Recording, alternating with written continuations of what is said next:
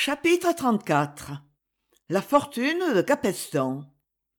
Ce fut ainsi que condé fut arrêté dans ce louvre où quelques heures auparavant il se croyait sûr de pouvoir entrer en maître. Vitry le remit aux mains du marquis de thémines qui avec une vingtaine de gentilshommes attendait dans l'antichambre la fin de cette scène.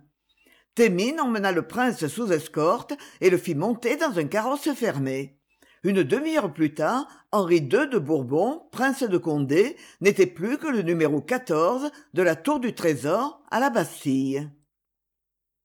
Vitry était sorti en jetant un regard étrange à capestan. Sur un signe de louis xiii luynes sortit à son tour et il eut le même coup d'œil oblique vers le chevalier. Dans ce double regard capestan put lire toute l'envie qu'il inspirait le vieux maréchal d'ornano qui le dernier quitta le cabinet royal lui murmura à l'oreille jeune homme si vous ne sortez pas d'ici grand favori je vous conseille de fuir paris à franc étrier et de mettre une bonne centaine de lieues entre votre poitrine et les poignards qui vont s'aiguiser et se tournant vers le roi sire ajouta-t-il avec une sorte de rudesse ce n'est pas m de condé qu'il fallait arrêter ah ah et qui donc? Voyons parle mon vieil ami. Qui fallait-il arrêter? Guise hein? Non sire. Concino concini. Dit froidement le maréchal qui s'inclina et puis s'éloigna lentement comme s'il eût attendu espéré un cri un ordre. Mais le roi demeura muet. Le maréchal sortit en haussant les épaules. Pour la deuxième fois louis xiii et capestan se trouvèrent seuls en présence mais cette fois c'était l'aventurier qui était soucieux et le roi qui était radieux. Louis xiii entendait encore résonner ces mots qu'il avait criés d'une voix qui l'avait étonné lui-même capitaine arrêtez le prince son premier acte de roi le premier geste de sa puissance. Ainsi donc il avait commandé et on lui avait obéi.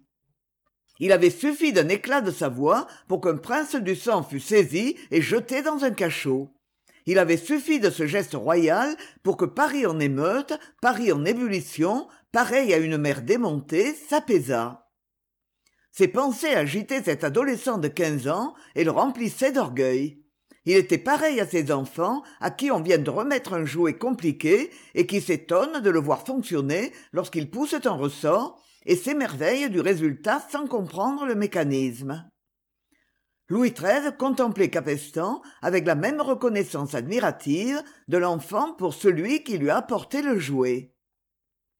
Tout d'abord fit le roi parlez-moi de cette compagnie de cinquante gardes que mon cousin de condé avait réussi à armer d'après ce que m de luçon est venu nous dire dans la soirée.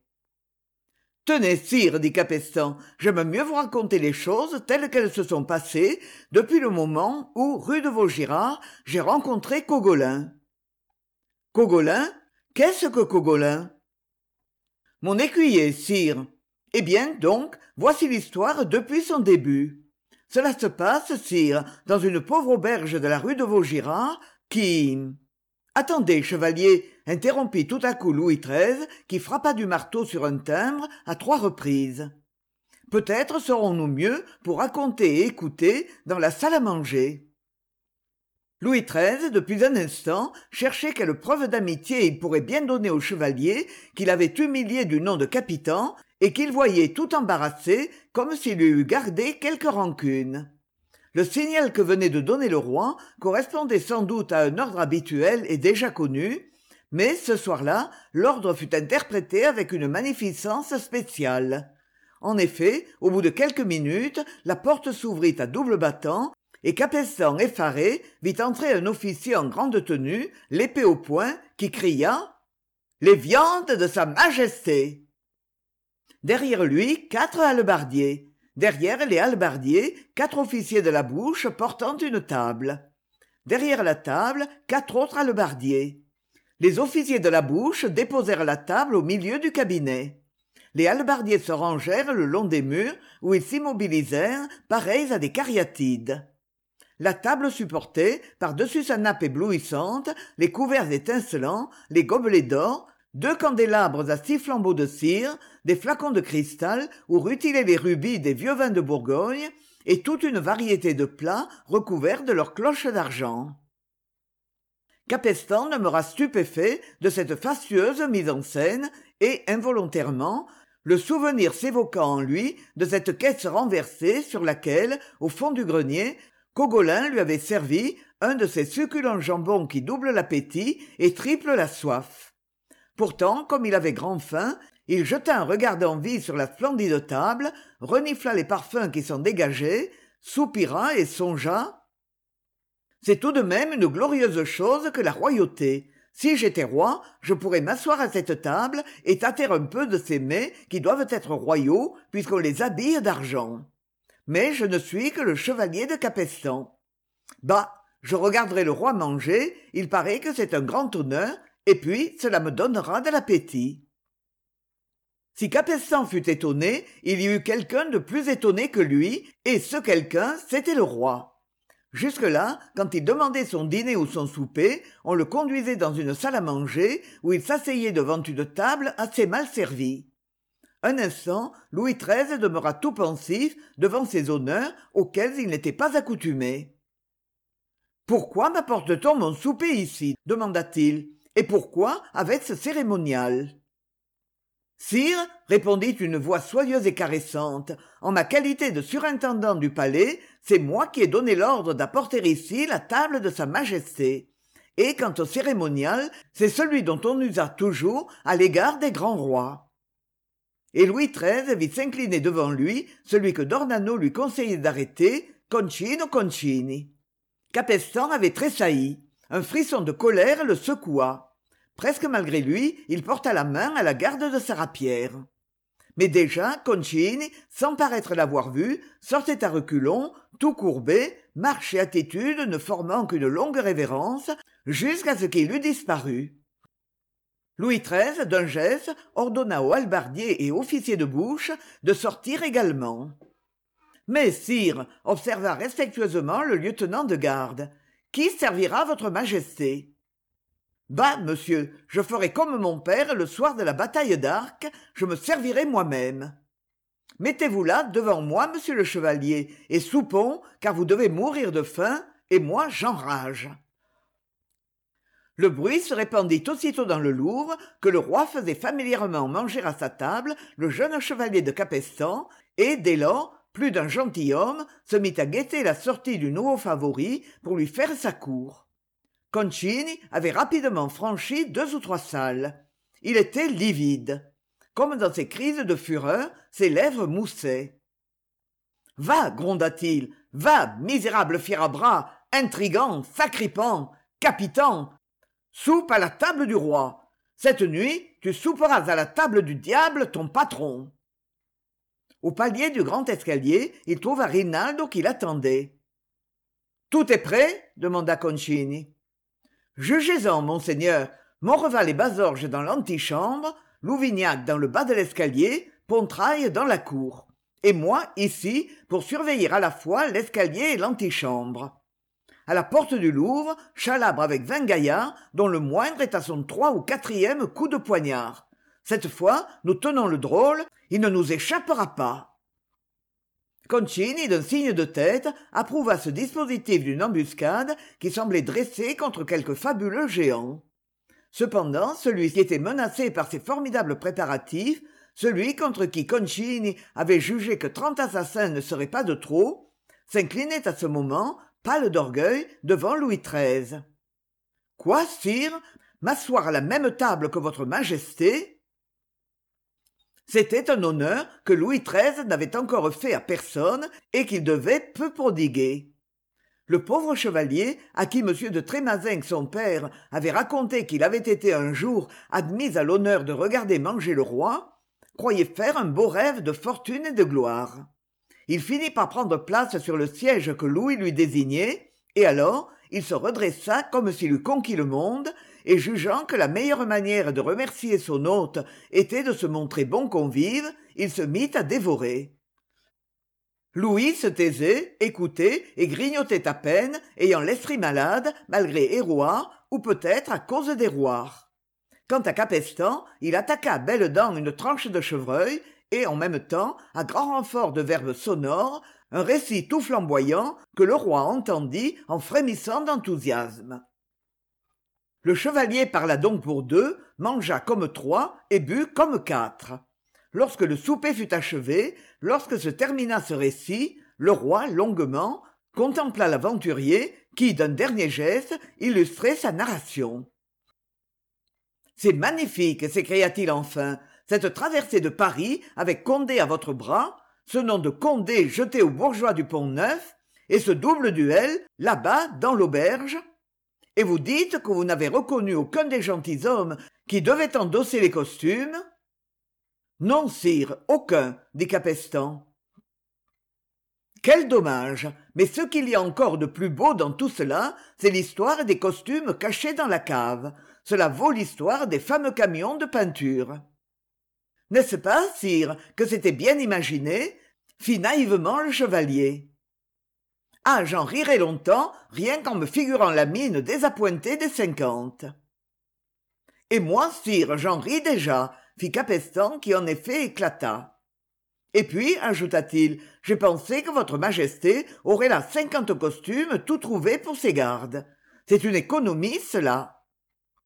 Je vous les achète fit vivement le jeune roi sans doute ajouta-t-il en voyant l'étonnement du chevalier ces costumes sont à vous c'est une prise de guerre.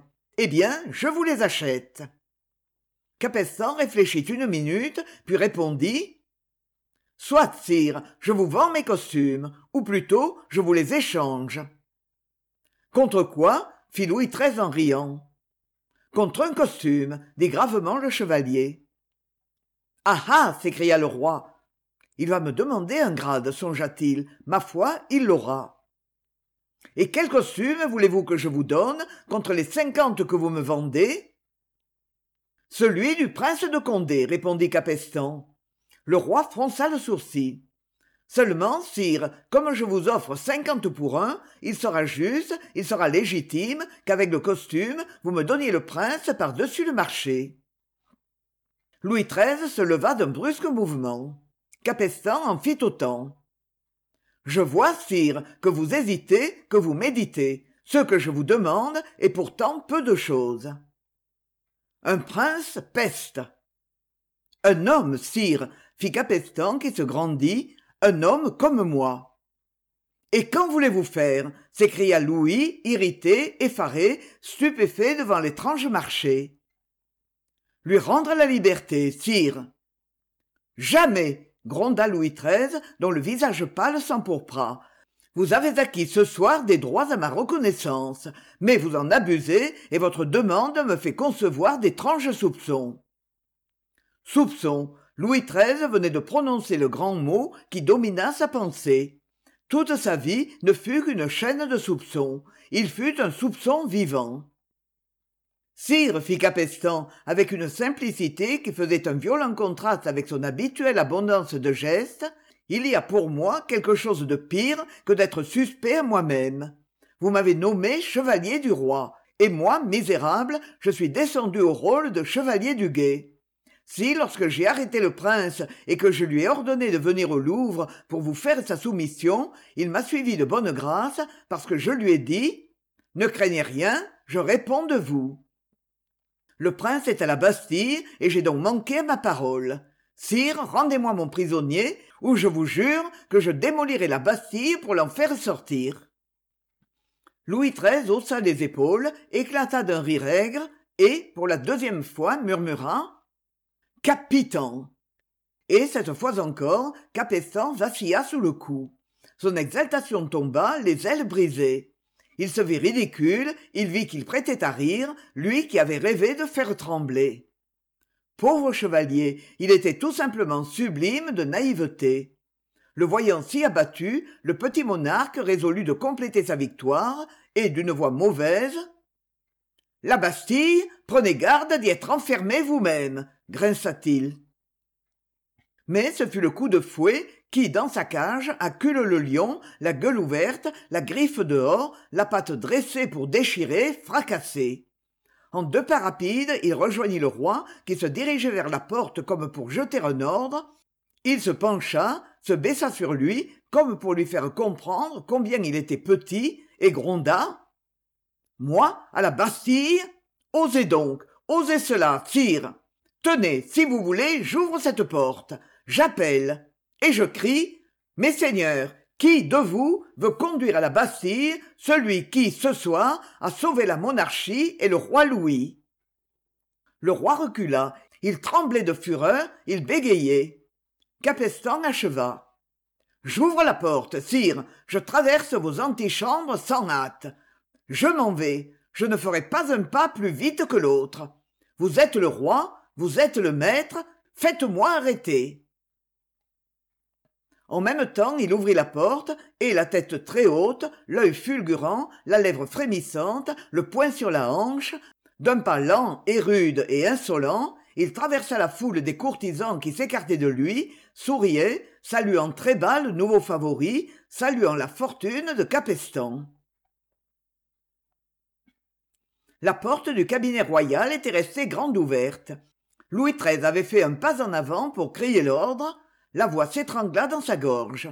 Il porta les deux mains à sa collerette de dentelle comme si ce faible poids l'eût étouffé. Il recula livide les yeux exorbités et alla tomber sur un fauteuil.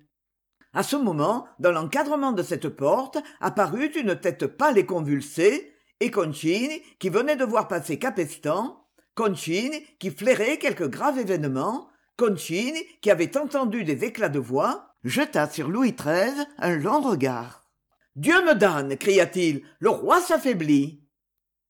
Et il se précipita en même temps que dans les antichambres éclatait un tumulte. En deux bonds concini fut près du roi qui à ce moment ouvrait les yeux Héroir hurla le maréchal qu'on appelle Héroir sire sire qu'avez-vous? Que s'est-il passé cet homme! murmura le roi capestan gronda concini d'une voix de joie terrible. Il m'a insulté. Qu'on l'arrête. Insulté il a insulté le roi. Eh bien sire vous allez voir de quoi est capable le maréchal d'ancre quand on insulte son roi. Arrêtez-le amenez-le-moi murmura louis xiii mais ne lui faites pas de mal. Mais déjà concini s'était élancé et tandis que bruissait le murmure des courtisans empressés à montrer leur douleur tandis qu'héroard préparait sa lancette pour saigner le roi celui-ci songeait. Est-ce que la reine aurait raison? Est-ce que concini serait le plus dévoué de mes serviteurs? Vingt gentilshommes à ce mot qu'on l'arrête avaient mis l'épée à la main et s'étaient jetés à la suite de concini dans l'antichambre il les arrêta d'un geste furieux ces imbéciles gronda-t-il en lui-même le ramèneraient au petit roi qui ne demande qu'à pardonner. Messieurs l'épée au fourreau s'il vous plaît et que personne ne bouge. Cette affaire me regarde moi moi seul. Nul que moi ne peut mettre sa main au collet de l'insulteur de la majesté royale. Il se rua laissant les courtisans stupéfaits de son audace et de son dévouement. Dans la cour rinaldo attendait en grommelant eh bien haleta concini il passe le pont-levis. Nos hommes sont sur lui et ne le perdent pas de vue. Faut-il sonner l'hallali monseigneur? Pas encore. Laissez-moi faire. En route. Et se penchant sur rinaldo il ajouta avec un calme sinistre coûte que coûte il me le faut vivant